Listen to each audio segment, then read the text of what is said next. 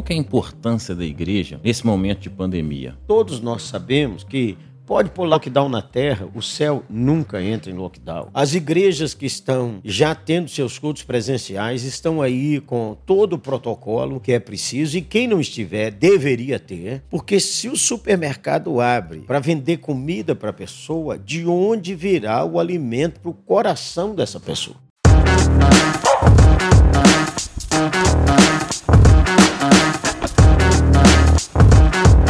Fala galera! Bom, estamos aqui mais uma vez com o nosso podcast e hoje o nosso convidado é nada mais, nada menos que o meu pai, Pastor Jeremias. Bom, primeiro uma honra, viu, pai, estar tá recebendo o senhor aqui. A gente começou com a série falando de como a gente chegou até a Câmara Municipal e hoje eu quero trazer você aqui para fazer algumas perguntas, né, envolvendo toda essa parte política, igreja, é você como pai. Então nós vamos bater um papo sobre isso e eu tenho certeza que vários dos nossos ouvintes têm essa curiosidade de saber. Você já se imaginou entrando entrando na política? Se sim, qual cargo? Eu não, nunca. É, nunca imaginei nem ser pastor. Eu imaginei ser médico. É a única imaginação que eu tenho na minha história aí. Eu queria ser médico. E naqueles dias da minha adolescência e da cidade que eu vim, Janaúba, profissão era engenheiro e médico. Nossa família, sempre muito trabalhadora, considerada família pobre, era a expectativa de que pudesse melhorar um pouco a condição de seu Anatalão, meu pai, e Dona Ilka, minha mãe. É, foi só o que eu pensei. Queria ser médico nem eu sabia dessa, hein, pai? E alguma especialidade, assim, ou só médico pelo dinheiro mesmo, para tentar dar uma condição melhor para a família como um todo? Eu acho que era mais isso aí, porque médico, naqueles dias da minha adolescência, era assim, o top dos top. Doutor, fulano, não é? Então, o povo da minha cidade, da condição social nossa, que minha mãe era feirante, quando falava com o médico ou com o engenheiro, o povo até mudava o jeito de falar e o jeito de olhar. Então, eu falei, eu quero ser isso aí, porque um dia minha mãe e meu pai vão ficar assim muito mais reconhecidos. Era meus 13 anos, 14 anos. Que bacana. História, novidade até para mim, viu, gente? Isso aí também não sabia, não. Bom, trazendo um pouco, né? Você falou dessa história, o que, que o senhor imaginava, né, para sua família, né, para avó, para todo mundo. E qual que é o sentimento de ter um filho parlamentar? Se isso muda alguma coisa, não muda? O que que passa dentro de você? Bem, as vocações elas são legítimas. Elas são a vocação para ser empresário, médico, engenheiro, diplomata, pastor, político. Tudo são vocações legítimas. E o reino de Deus precisa avançar em todas as esferas da sociedade. Então a gente orou sempre, não especificamente, eu quero um filho político, quero um filho isso. Nós sempre achamos e consideramos até hoje que o reino de Deus precisa avançar e Deus precisa ter gente que teme a Ele, que anda nos seus caminhos em todas as áreas de influência. Então, ter um filho parlamentar é uma alegria, um desafio de oração brutal, menino. Reforçou as orações aí? Como é que é? Orar, a gente precisa orar sempre, né? Então, por exemplo, a gente tem um filho que é professor e não há profissões, deixa eu fazer um parênteses, mais importantes do que as outras. Deus escala cada um dentro da sua maneira de construir o mundo. A história da sociedade é como a história da igreja, é como um corpo. Ah, ninguém pode dizer que unha não serve para nada. Ninguém pode dizer que sobrancelha não serve para nada. E ninguém pode dizer que o que só vale no corpo é o coração, vale todo mundo. Então, assim também a sociedade precisa de todo mundo. O parlamentar tem grandes desafios porque lida com a gerência global da sociedade e a gerência global, no seu caso, da sua cidade. Então a gente precisa orar mesmo. É isso aí. Bom, diante disso, na sua cabeça, tem alguma diferença entre pastor Jeremias, Jeremias Pereira e pai do Ciro, ou é tudo um pacote só? Não, tem diferença, claro. O pastor não pode sequestrar o indivíduo, né? Sou seu pai.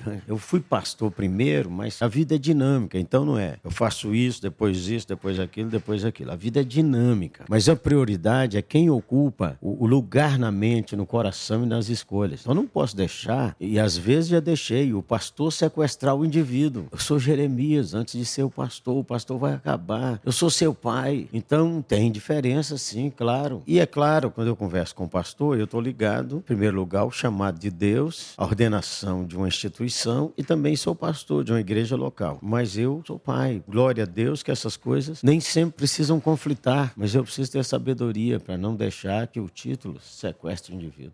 Uau, fantástico. Em cima disso aí, política e religião se misturam ou não? Depende exatamente como quem escuta enxerga. A vida é integral. Vamos falar, medicina mistura com religião, viagem mistura com religião. A vida é integral. Então, se falar religião pela religião, não mistura. Mas se nós trocarmos o reino de Deus e a política, elas se misturam, elas se conectam que o reino de Deus e os valores do reino, eles precisam avançar em todas as esferas da vida, inclusive na política. Se temos bons políticos que temem a Deus, que amam ao povo, que se esforçam para serem homens e mulheres de coração íntegro, que valorizam o trabalho, valorizam o dinheiro que o povo investe através dos seus impostos, não tem como dizer que o reino de Deus e o ambiente da administração da política e da vida da política não estão conectados. São conectados, claro. Essa conexão ela tem que gerar um posicionamento ou não? É claro, quando qualquer ambiente confronta claramente o evangelho de Cristo, a gente já tem posição. A política define leis, isso é lá do Novo Testamento. Por que, que a maioria dos apóstolos foram martirizados?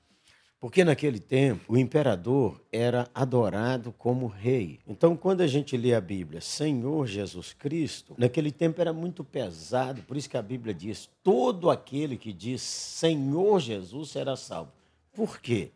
Porque naquele tempo a expressão Senhor era usado para o imperador. Quem é o dono do mundo? O dono do mundo, o Senhor do mundo é César. Quando perguntava para um cristão quem é o Senhor do mundo, ele dizia: é o Senhor Jesus. Ele podia ser morto, perdeu seus bens. O confronto era claro. Hoje nós temos muitas áreas de confronto quando o humanismo, quando o relativismo, quando os valores do reino de Deus, eles estão sendo quase que jogados no lixo. Não há como um cristão não se posicionar. E quando se posiciona, não tem jeito de não ter conflito. É isso aí.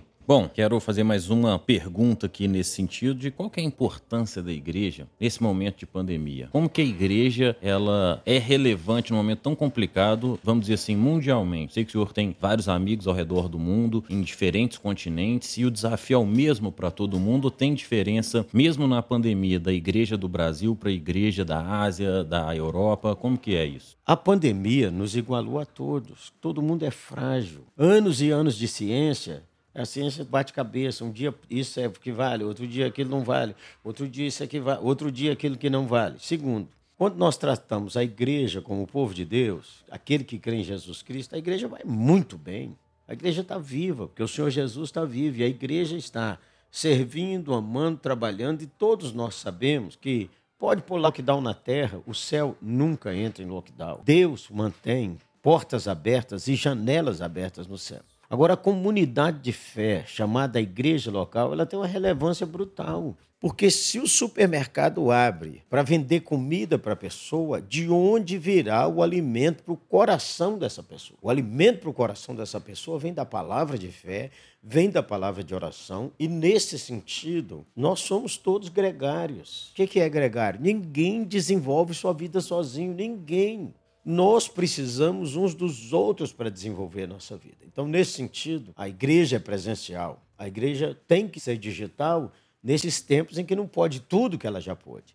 Mas a igreja ser absolutamente impedida de transmitir o evangelho, a esperança, a paz, a alegria, o conforto em Cristo Jesus, é um mal que se faz à sociedade, porque o medo, o pânico, a insegurança e a fragilidade humana foi exposta por um vírus tão minúsculo. Então, nesse sentido, a igreja precisa se levantar. A igreja mesmo, como igreja, como povo de Deus, não pode ceder ao medo, não pode recuar. As igrejas que estão já tendo seus cultos presenciais estão aí com todo o protocolo que é preciso e quem não estiver deveria ter, e nós devemos pregar o evangelho, pregar a fé, o amor e a esperança em Cristo Jesus sem desanimar e sem ter medo. Amém. Eu creio muito nisso aí também e eu acho que muitas vezes essa questão de algumas cidades, a gente já vê até no Brasil isso, né? É, governantes querendo proibir as pessoas de se reunirem. Isso, na minha opinião, né? Na opinião do Ciro, isso é um crime à sociedade porque a gente começa a segregar, né? Então, o essencial para o corpo pode, mas para a mente, para o coração, não. Sendo que isso, pela Constituição Federal, também é resguardado, né? Para que os cultos religiosos eles aconteçam. Então, faço coro a isso que o senhor falou agora também. Bom, agora nós vamos fazer aqui um bate-bola. Perguntas rápidas e respostas igualmente objetivas, tá bom? É comigo. Maior medo. Acho que eu não tenho esse medo. Maior medo? Eu tenho medo todo dia. E todo dia eu tenho esperança e bom ânimo que vem pela palavra de Deus. Jeremias, pastor Jeremias, em 10 anos. Menino, 76 anos. Eu quero estar animado, pregando o evangelho, servindo ao Senhor, sonhando novos sonhos e alcançando nações que não alcancei ainda nesse ano. Um ano de pandemia. Ah, glória a Deus. A definição do tempo da pandemia, ela foi feita na eternidade. Nós é que estamos aprendendo e nesse tempo avançamos demais, louvado seja Deus. Maior sonho? Tem um maior, né? Tem sonhos. Eu queria muito ver meus netos crescerem. Preciso viver muito para vê-los casados. Quero muito que o reino de Deus avance através da minha geração. Esse é o maior sonho.